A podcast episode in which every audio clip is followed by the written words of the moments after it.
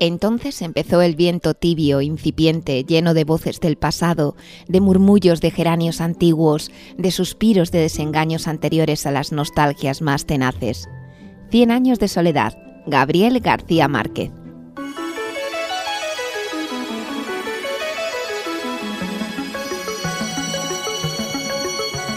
Saludos y bienvenidos a Ovillo Sonoro, un espacio promovido por Cruz Roja Ciudad Rodrigo en el que contamos con las voces e historias de los mayores de la comarca. Recibid un cordial saludo de Rebeca Jerez. Este espacio se emite el último sábado de cada mes en Radio Águeda y Tormes FM. Después también lo vas a poder escuchar en iVoox, Spotify y en radioagueda.com en su formato de podcast. Como os comentamos en el programa anterior, nos hemos dado cuenta de que son muchos los mayores que nos hablan de un tema concreto, la emigración que marcó sus vidas cuando tuvieron que salir a trabajar a lugares como Francia, Alemania o dentro de España a Valladolid, Bilbao, Barcelona, Madrid. Como ocurrió en el programa anterior, hoy hablaremos de este tema, la emigración, de cómo se desarrolló la vida de algunas de estas personas que tuvieron que coger su maleta para comenzar su camino en un lugar que les era totalmente ajeno y al que no siempre se adaptaban. Hoy las protagonistas de nuestro ovillo sonoro son Aurora de Villar de Ciervo, Abelina de Robleda e Isabel de Ciudad Rodrigo. Este espacio es coordinado como siempre por Ana Isabel Vicente, que ya sabéis que es la técnico responsable del programa de mayores en Cruz Roja Ciudad Rodrigo. Los voluntarios que hoy han colaborado son Antonio y Cristina. Comenzamos, Ovillo Sonoro. Tira del hilo.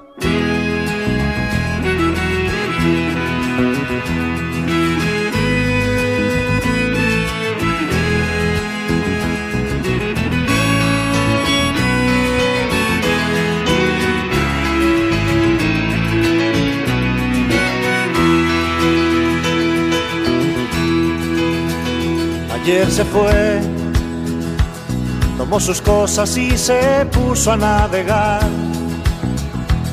Una camisa, un pantalón vaquero y una canción. ¿Dónde irá? ¿Dónde irá? Se despidió y decidió batirse en duelo con el mar y recorrer el mundo en su velero y navegar, navegar. Y se marchó y a su barco le llamó libertad y en el cielo descubrió gaviotas y pintó estelas en el mar y se marchó su barco le llamó libertad. Y en el cielo descubrió gaviotas y pintó estelas en el mar.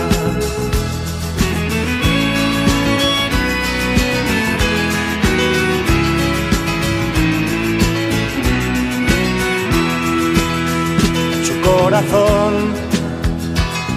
una forma diferente de vivir.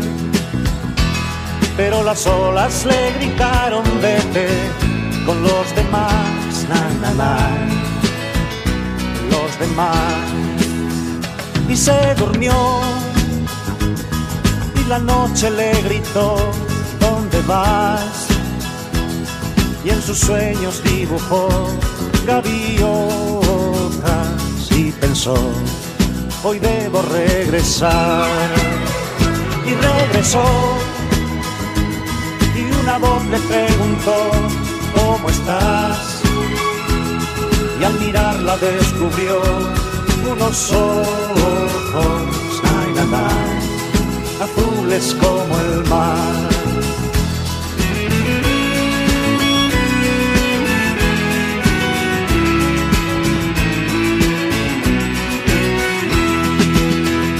y regresó. Y una voz le preguntó, ¿cómo estás? Y al mirarla descubrió unos ojos, ay, azules como el mar. Y se marchó a su barco le llamó libertad y en el cielo descubrió Gavío. El programa de hoy escucharéis las voces de Aurora Hernández Morgado, de Villar de Ciervo, Abelina Gutiérrez Prieto, residente en Ciudad Rodrigo y procedente de Robleda, Isabel Manzano Baez, de Ciudad Rodrigo. Imagina que nos Ovillo Sonoro, Tira del Hilo, Viajes y Emigrantes.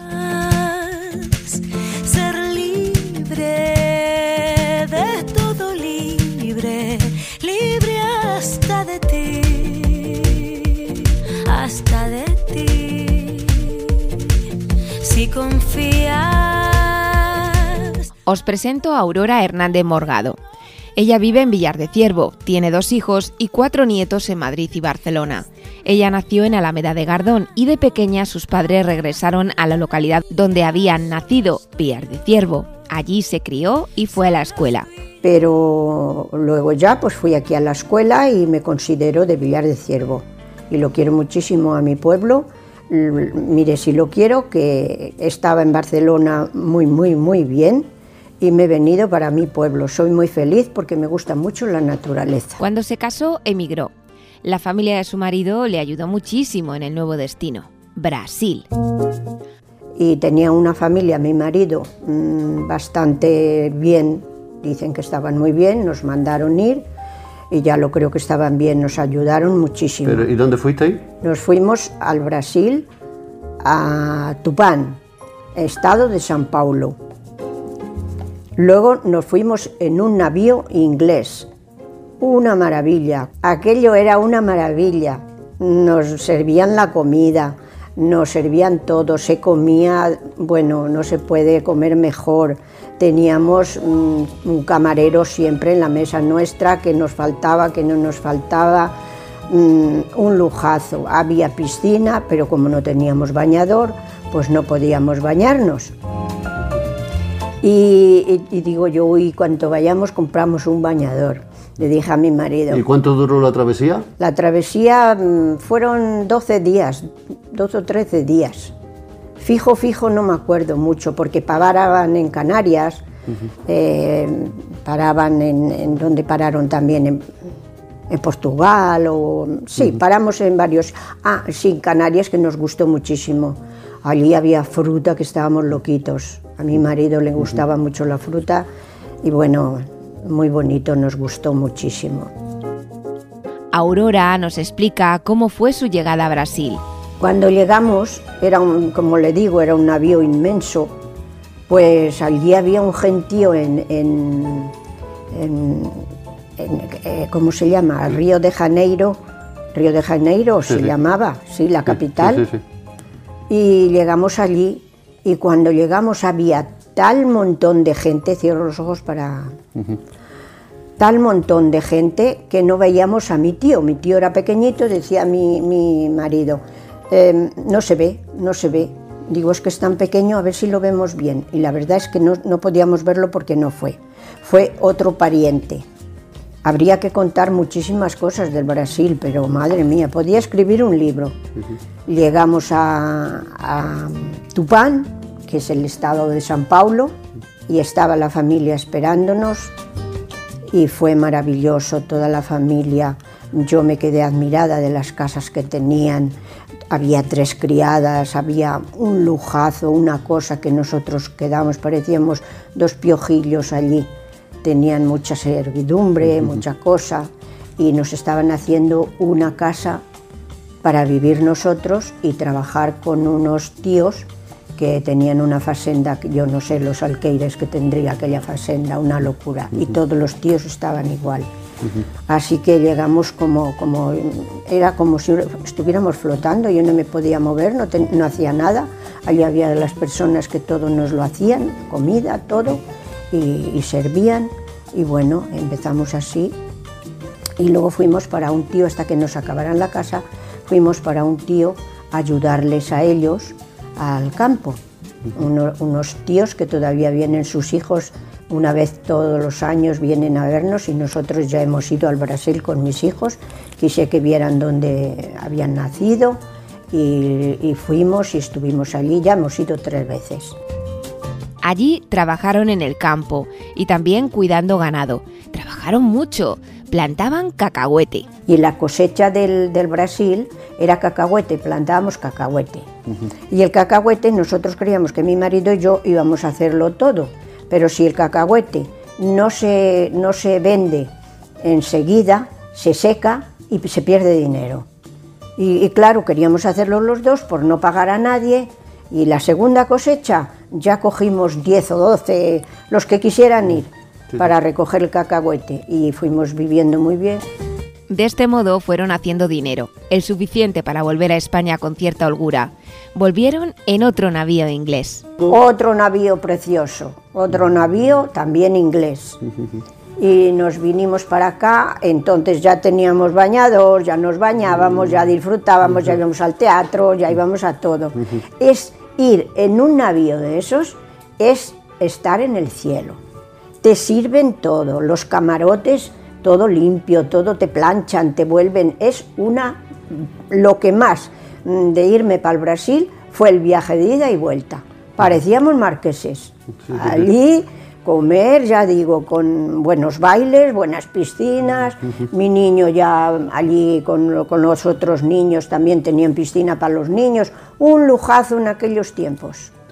Sí, eso es lo que. Pero claro, al pagar esos lujazos, pues llegamos a España y no teníamos cuartos ya. No teníamos casi cuartos, un poquito. Llegamos al pueblo, teníamos una prima en Francia, nos llamó y para Francia. Así que ya veis, de Brasil a Francia pasando por Villar de Ciervo. Otra vez emigraron, esta vez con un niño que habían tenido en Brasil y que llegó a Francia con cuatro años. La pareja volvió a viajar y a reinventar su vida sin miedo y con ganas de trabajar. Otra suerte que tuvimos, mi marido trabajaba en, un serra- en una se- se- serradora, o no sé cómo, de serra, de madera. sí, sí. Él era, siempre habían tenido panadería, él también tenía mucho don de co- tratar a la gente. Enseguida le pusieron un camión y iba repartiendo madera, sin saber hablar en Francia, iba repartiendo madera por todos, por todo la, la ci- la- donde lo mandara el jefe. Y también vivimos de maravilla. Yo me coloqué en un hotel que cuando me vine, estuvimos ocho años, aquello fue un entierro. Le gobernaba el hotel que no veas. Empecé fregando cacharros, pero claro, yo había estado, ya digo, no sé si tengo ese don de, de trabajar y trabajar, eso es lo que he hecho, siempre estoy trabajando, no puedo parar. A los ocho años de estar en Francia, decidieron regresar a España. Volvieron con un hijo más, que nació en Francia y tenía cuatro años cuando volvieron a cambiar de lugar de residencia. Esta vez el destino fue Barcelona, donde volvieron a comenzar una nueva vida. Sí, ¿Y de Francia dónde Y de volviste? Francia nos fuimos a Barcelona. Ah, a Barcelona. También tenía mis- mi marido los hermanos allí. Nos fuimos para Barcelona y juntamos un dinerillo en Francia. Él compró un taxi y una tiendita pequeña. Y él trabajaba, que era, era nuestra ilusión. En- aquí en el pueblo trabajamos para nuestros padres. No, no habíamos servido a nadie. Siempre mi marido con su panadería, mi padre con sus fincas y nosotros trabajando para casa. Y eso de trabajar para, para los demás no nos agradaba mucho. Y entonces dijimos, con el dinero que hemos hecho, compramos un piso, él el taxi, no, no del todo, porque ya no nos llegó para tanto, y yo una tiendita, la tiendita valió poquito. Y en Barcelona estuvieron hasta que el marido falleció. Cuando se casaron sus hijos, decidió Aurora regresar a Villar de Ciervo, donde vive desde entonces. La vida de Aurora demuestra muchas cosas. Muestra que nuestro camino puede empezar en cualquier lugar y recomenzar en cualquier momento. Que siempre podemos reinventarnos y cambiar. Que nada es inamovible. Y que lo que nos parece imposible puede hacerse realidad. Aurora y su marido tuvieron dificultades, pero siempre trabajaron mucho y siempre estuvieron unidos para afrontarlas y superarlas. Lo cierto es que Aurora nos da con su testimonio, con sus palabras, una lección de vida.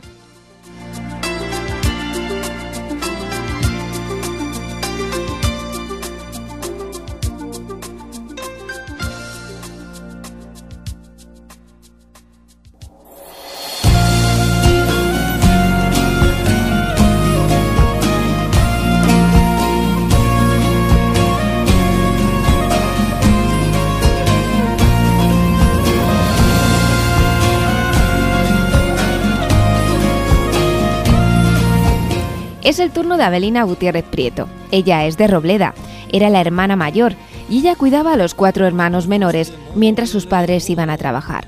Hoy en día tiene mucha relación con ellos. Los cuatro viven en Fuenlabrada, pero vienen de vacaciones a Robleda. Todos, todos. Mucha relación con ellos.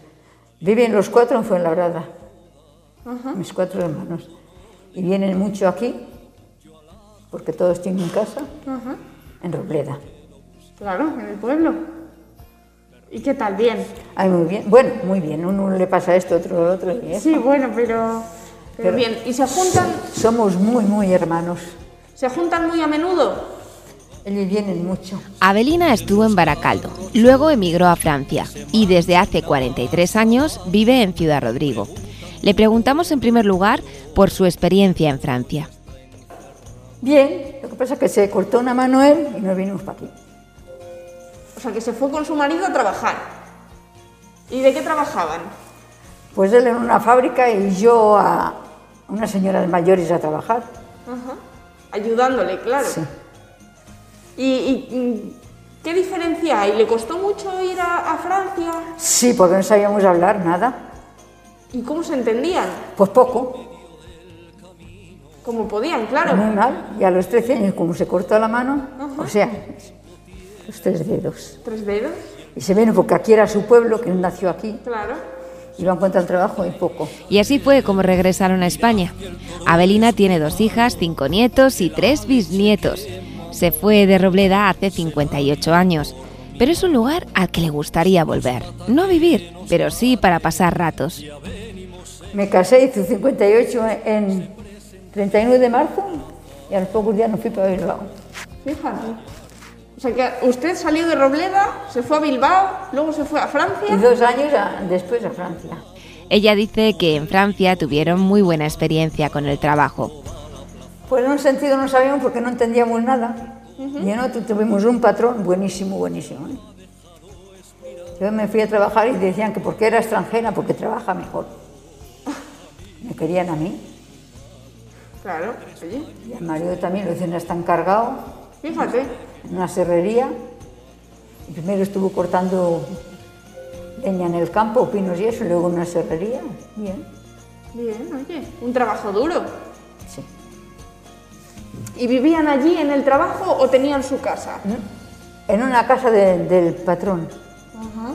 O sea que el, el patrón les daba casa, les daba trabajo y les daba de todo. Yo iba y después hacía yo las cosas, llevaba a las niñas conmigo. Y a una la cogía en brazos siempre jugaba con ella. Pues mira, oye, qué bien. Ah, muy bien, muy bien se portaron. Qué bien. Y había vecinos, bueno, españoles, en aquel tiempo. Luego, con la prima que salgo por las mañanas, está en mi mismo pueblo. La Luisa, ¿la conoces a la Luisa? Sí, creo que sí. Una de sus hijas nació en Baracaldo y la otra 16 meses después, al mes y medio de llegar a Francia. También comenta que en Francia no se comía tortilla de patata. Pues alguien nos hacía tortilla de, de patatas. Ah, ¿se comía tortilla de patata? No, no, no se no. comía. No sabían hacer. Y cuando fue la madre de mi marido, una vez le hizo garbanzos al, al- al jefe, madre mía, la tortilla y la paella. Y todo. ¿Y, y qué, qué se cocinaba por allí? Pues más o menos por aquí. Pero lo que pasa, los garbanzos poco, y la tortilla de patatas tampoco. Echaban de menos el aceite de oliva, porque en Francia siempre se cocinaba con mantequilla. Mantequilla. Mantequilla. No me gustaba mucho la mantequilla. Me gusta más el aceite, mm, el tocino que hacía espacio la grasa. Porque lo que comíamos, porque aquí nos podíamos comer mucho. Hacíamos la matanza y no teníamos mucho. Vivieron una temporada en casa de una tía, después en un lugar cercano. Sus hijas tomaron la comunión allí. Estuvieron 13 años. Ella dice que sus hijas aprendieron francés, pero ella solo un poco, aunque recuerda algunas palabras. Ella sí. ¿Ustedes no? Yo aprendí algo, pero no mucho. Bueno, para mm, defenderse un poquito por allí, ¿no? Bonjour. Era buenos días. Lundi, mardi, mercredi, jeudi, vendredi, samedi, dimos. Anda, los días de la semana. ¿Sí? Fíjate. Abelina recuerda cuando compraron la primera televisión y por qué. En 1972 compramos nosotros la televisión, porque había ciclismo, empezaba el Tour de Francia Ajá. y aquel día la compró. No, no, oye, tuvimos que pagarlo unas pocas de veces. No teníamos dinero para pagar. Claro, claro, claro. Sí, había que pagarla poquito a poco. Toda una experiencia. La de Abelina en la emigración, en ese viaje a Francia y en su regreso a su país de origen. En definitiva, toda una vida.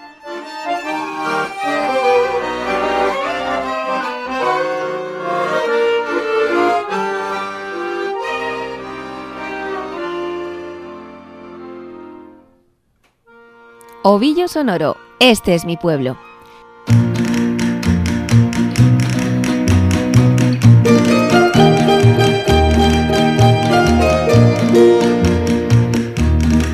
Hay acontecimientos, sucesos, iniciativas que forman parte de nuestra historia reciente y que aún no están escritos en los libros de historia de la localidad. Esto ocurre con las iniciativas empresariales que sirvieron para desarrollar, por ejemplo, Ciudad Rodrigo a finales del siglo XX. Hoy os quiero hablar de una de estas iniciativas. El tema ha surgido cuando hemos ido a hablar con Isabel. Es el momento de presentaros a Isabel Manzano, que nació en Ciudad Rodrigo y también vivió en El Bodón, cuando era pequeña. Recuerda los juegos de su infancia que más le gustaban. Las estes, la goma, la, la, la, sí, es- la comba. No, las canicas me, han gustado- me gustaban mucho, las canicas, sí. Las canicas me gustaban. Cuando había aquí,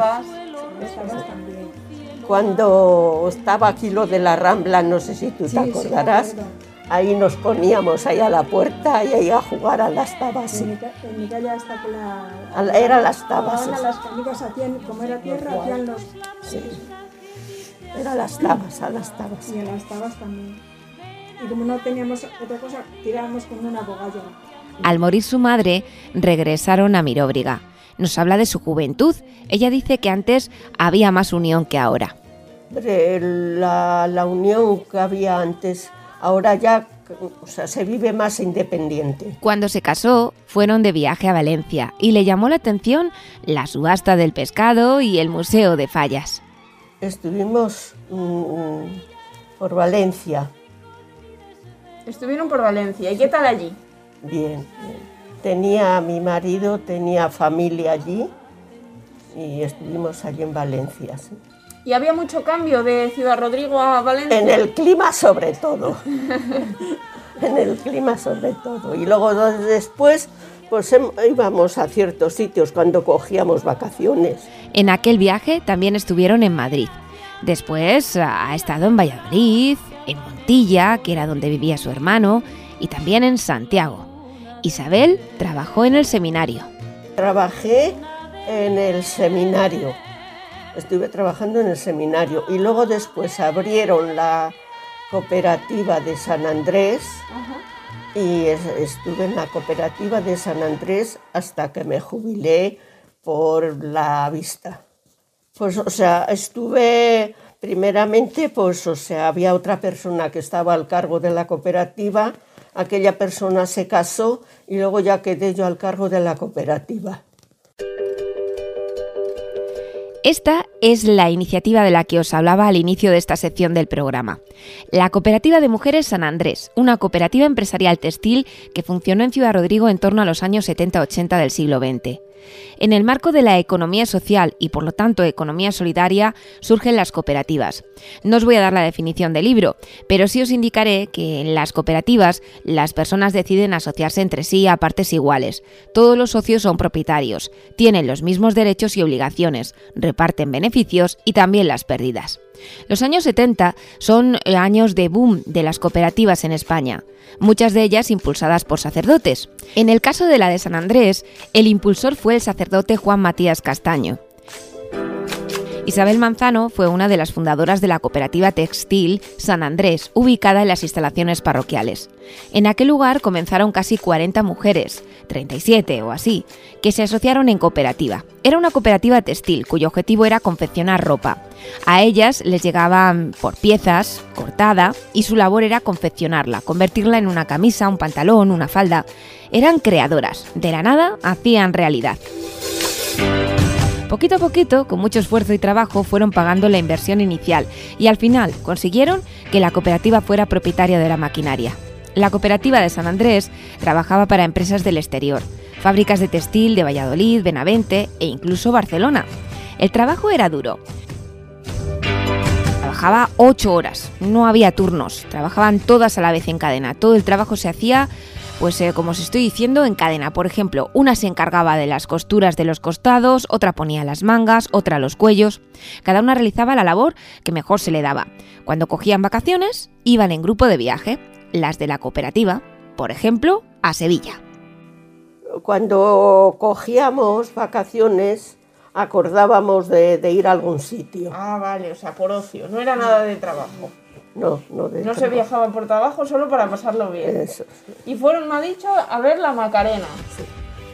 Con don Matías. Y la Giralda y todo eso también, También, ha visto. también, sí. ¿Y qué, qué le parece? Pues que es muy bonita también. Sí. Impresiona cuando lo ve. ¿Eh? Impresiona. Hombre, gusta, gusta verlo, sí. Isabel Manzano, que como hemos explicado era una de las fundadoras, se jubiló tras 17 años y la cooperativa todavía se mantuvo en pie año y medio más. Así que se puede decir que la cooperativa estuvo en funcionamiento entre 18 o 19 años.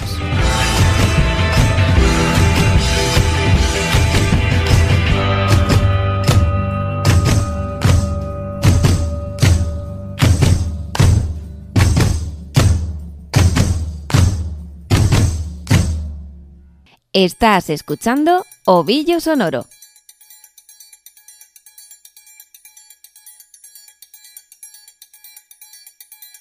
Vem Magalenha Rojão, traz a lenha pro fogão, vem fazer armação. Como Aurora ha viajado tanto y ha estado en lugares tan diferentes, le preguntamos por algunos aspectos concretos que influyen en la vida diaria. Por ejemplo, la gastronomía. Aurora, ¿cómo es la comida en Brasil? ¿Y tú que has viajado tanto, la comida, por ejemplo, en Brasil, es muy diferente a esta? O... ¡Uy, madre, qué mala es! Era arroz y frejón, arroz y frejón, todos los santos días de Dios. Arroz y frejón. Era, mm, con, sí, con carne, con pollo, con, pero eso todo junto. Pero yo decía, es que no ponéis aquí unos garbanzos. Y, y nosotros ya eso no nos acostumbramos a comer. Digo, dice mi marido, pues nosotros vamos a comer garbanzos cuando, cuando nosotros queramos. Decía, dice, ¿por qué decimos? Porque esto está, eh, esto sin grasas. Y bueno, pues también de vez en cuando, pues yo hacía mucho guisado, tenía muchísimos pollos, no sabía ni los que tenía, vendía pollos, vendía eh, conejos, mm, las pieles de los conejos valían un montón de dinero. Explica que ahora ha cambiado mucho, pero que en aquellos tiempos, años 50, la cosa era así. Otro asunto concreto y cotidiano, el idioma. Sí, el brasileño perfectamente. Y el francés también. Lo que pasa es que, que lo mezclo con el, con el portugués. Lo mezclo. Pero en cuanto estoy tres días, vuelvo a coger la rutina. Porque es que estuve en un restaurante, entonces lo aprendí bastante bien el francés. Y leía muchísimo, siempre cuando fui al Brasil. Leí mucho, muchos libros que me encanta. Siempre tenía un ratito para leer. Y en Francia leía mucho más para aprender el francés, que vi que Francia es, es un lujo vivir en Francia, muy bonito.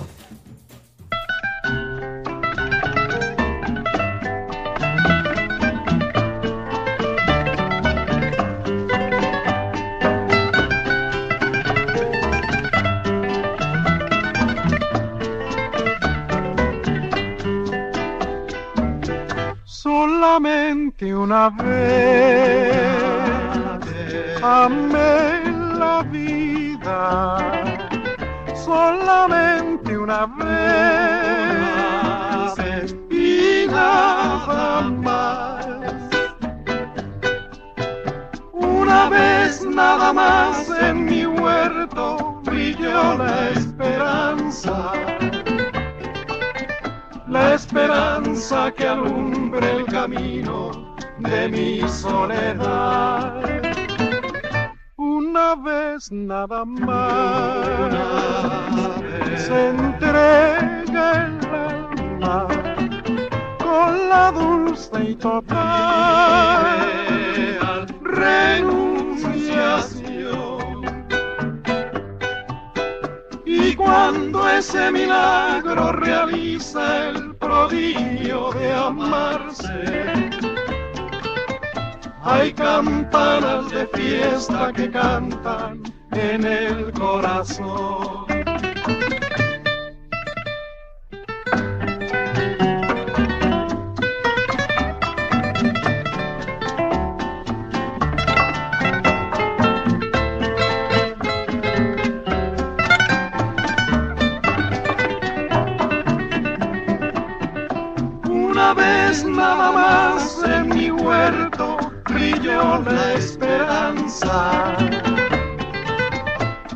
Esperanza que alumbre el camino de mi soledad. Una vez nada más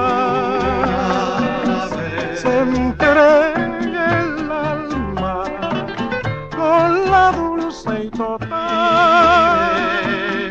renunciación. Y cuando ese milagro realiza el prodigio de amarse, hay campanas de fiesta que cantan en el corazón.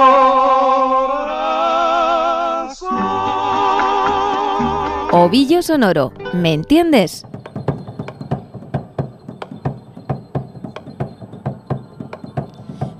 No podemos resistirnos. Siempre le preguntamos a los protagonistas de nuestro ovillo sonoro por palabras en castellano que antes se utilizaban y ahora ya mucho menos. En nuestro peculiar y singular diccionario charro se van añadiendo palabras programa o programa. Aurora nos comenta alguna de estas palabras. Sí, de mi padre que decía a veces cosas así. A ver, dime un par de llaves, si te acuerdas de alguna. Pues eh, cuando estás cansado aquí se dice acancinao, Acancinado, ¿no? Eso Sí. está cansado. acuestro, ¿Y eso qué es? ¿Vuestro? pues, pues inoportuno, que viene cuando no... achumazo, ¿Y un, eso? aluma- un- un alimento vulgar, una cosa digestiva. Vale, vale. Vaya, vaya, acancinao, estar cansado, acuestro, inoportuno, achumazo, alimento vulgar. Nos las apuntamos, Aurora. Muchísimas gracias por la aportación a nuestro diccionario. cuánto te quiero.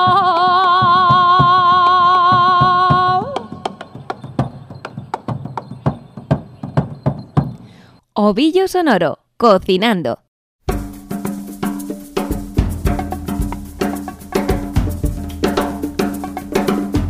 Ya sabéis que tenemos en Ovillo Sonoro una sección dedicada a los platos de cocina. Hablamos con Isabel sobre este tema, un asunto que le encanta. Cristina le pregunta sobre una receta que le guste. Cocinar sí me gusta. Sí, Desde siempre. desde siempre la cocina me ha gustado. ¿Cuándo empezó a. ¿Cuándo aprendió a cocinar? Pues desde joven, porque me, me casé a los 19 años. Bien jovencita. Sí, sí. Bien jovencita. ¿Y qué es lo que más rico le sale? Por ejemplo, un bizcocho o un guiso. No, cualquier cosa, yo todo, todo me sienta bien. No se le resiste nada.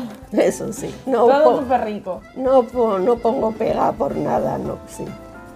¿Y qué, lo que más le gusta cocinar? De lo que aprendí, de lo que hago diariamente, vamos, de eso. Pero hay- seguro que hay una receta que usted dice, me encanta hacer este, esta receta, me sale muy rico. El bacalao a la brasa. ¿Ves cómo yo sabía que había una? Todo el mundo tiene una cosa que Yo sabía que había una. Pero ¿usted lo hace como lo hacen allí en Portugal o le da su toque especial? Bueno, yo lo hago como me han dicho que lo hacen allí. Lo único que yo no tengo para cortar las patatas como las hacen allí en las venden. eh, Las corto a- como para la tortilla. Ajá. Y luego ya después rehogo también el bacalao Que no me salió nada. y lo junto el bacalao con, con las patatas y cebolla. Sí, sí. Y sabe. Le exquisito. pongo, le pongo aceitunas, le pongo también huevo. o sea que- Otra receta que se le da muy bien son las croquetas. Las croquetas también me dicen por sí, ahí. sí, también, también. ¿Qué le echa a las croquetas? ¿eh? Las croquetas, ¿qué, qué, qué masa le hace o qué, qué ingredientes usa? Pues uso, la, si ta, por ejemplo, cuezo pechuga de pollo, que digo, bueno, las voy a hacer de pollo. Eh, Cuando hago cocido, cuezo la pechuga, luego la pico bien picadita y luego la, le pongo eh, a la bechamel, que le pongo la, en la sartén y hago la, la bechamel y la, le echo lo del picadillo ese y luego ya después se enfría, cuando están frías es cuando las hago. O sea, que las hace de pollo, claro. De pollo, de bacalao, de la carne del cocido, de lo que, de lo de que, lo que sea. Sí, sí. Pues así tienen que estar de ricas.